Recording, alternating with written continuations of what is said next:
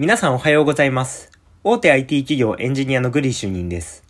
このラジオでは皆さんの人生を豊かにするような効率的な仕事術、マインド、tips などをお届けしております。今回のテーマはお客さんや上司を操る期待値コントロールのお話をしていきたいかなと思います。まあちょっと操るっていう言葉を使うと、なんかちょっと危なそうな雰囲気出ちゃうんですけど、まあ伝え方とかそこら辺のコミュニケーションの取り方、会話術っていうところを、えー主に話していくことになります。はい。で、えっと、皆さんに問いかけたいんですけれども、まあお客さんに対して接客とか、まあ、上司に対して説明をするっていう時に、なんか同じこと言ってるのに、この人の説明、この人が説明すると、なんかすごいうまくいくとか、説得力があるんだよなっていう人っていませんか？僕昔できなかったんですけど、やっぱりなんかそこら辺気になってできる人のあの話し方とかをすごい真似していたら、だんだんできるようになってきたので、ちょっとここら辺のスキルっていうのを皆さんに共有したいかなと思います。で、えっと、結論なんですけれども、まあその結果的に言ってることは同じなんですけれども、最初に、あの、お客さんとか上司にとっての最良の条件を提示しないっていうところがポイントになります。これどういうことかっていうと、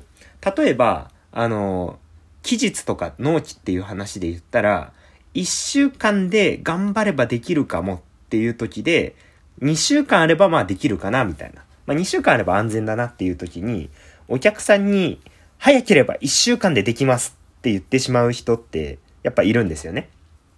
で、これ別に悪いことじゃないんですけど、うまくいけば1週間っていうことは、うまくいかなかったら1週間でできないんですよ。で、リスクが伴うんですよね。だから、遅くとも2週間でできます。ただし、お客さんのためにもっと早くできないか頑張ってみます。その結果、1週間でできましたって言うんだったら、全然お客さん喜んでくれますよね。だってこっち頑張ってますからね。もともと2週間です。もともと2週間で早くできないかって相談をされて、頑張れば1週間でできますって言ってしまうと責任が発生するんですけど、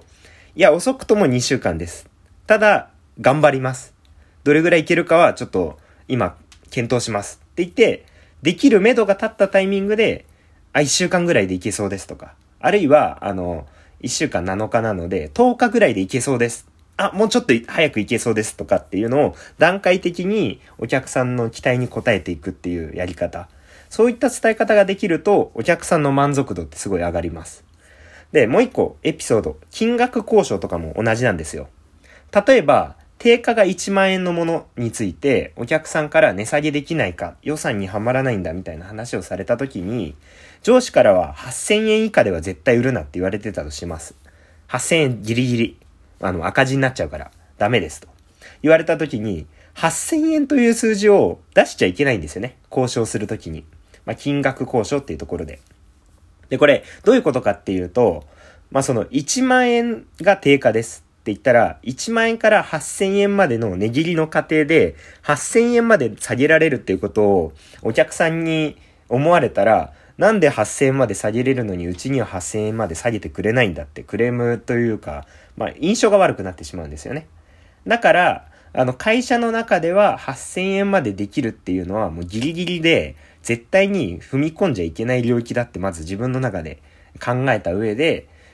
うーん、9000円がギリギリですかねとか、そういうような話をしていかなきゃいけないです。で、ここの下げ方とか、どういう風に下げていくかっていうのが、本当に営業力とかビジネススキルになるんですけれども、少なくとも、あの、最良の条件を、あの、お客さんにいきなり提示をしたら、それってもう、それ以上に条件を良くすることってできないので、最初は基本的には条件が良くないところから、あの、交渉していくっていうのが重要です。ただし、ただし、あの、気をつけなきゃいけないことが2つあります。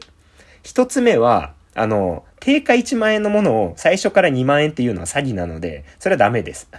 定価1万円のものを値切りたいとか、いつもひいきにしてるから、あの、値段を下げてくれって言われてる時に、じゃあどこら辺まで下げられますかっていう、基本的には向こうに条件がいい話なので、それはいくら下げるかっていうのをこっちでハンドリングしながらやっていくっていうことがポイントの一つ目。で、二つ目は、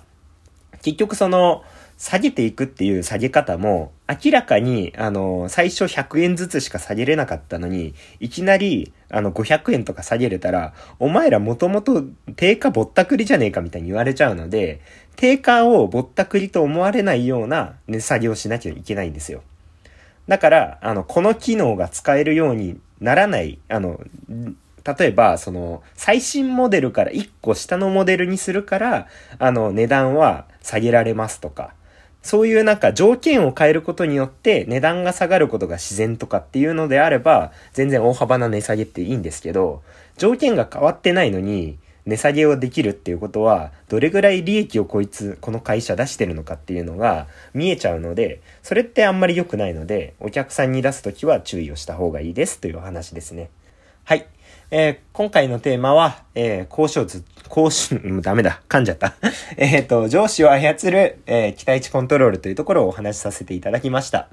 えー、このラジオを聞いた感想やコメント、レターなどをいただけると嬉しいです。また、少しでも気に入っていただけましたら、ツイッターなども合わせてフォローいただけると喜びます。最後までご視聴いただきありがとうございました。それでは今回はこれで以上となります。またね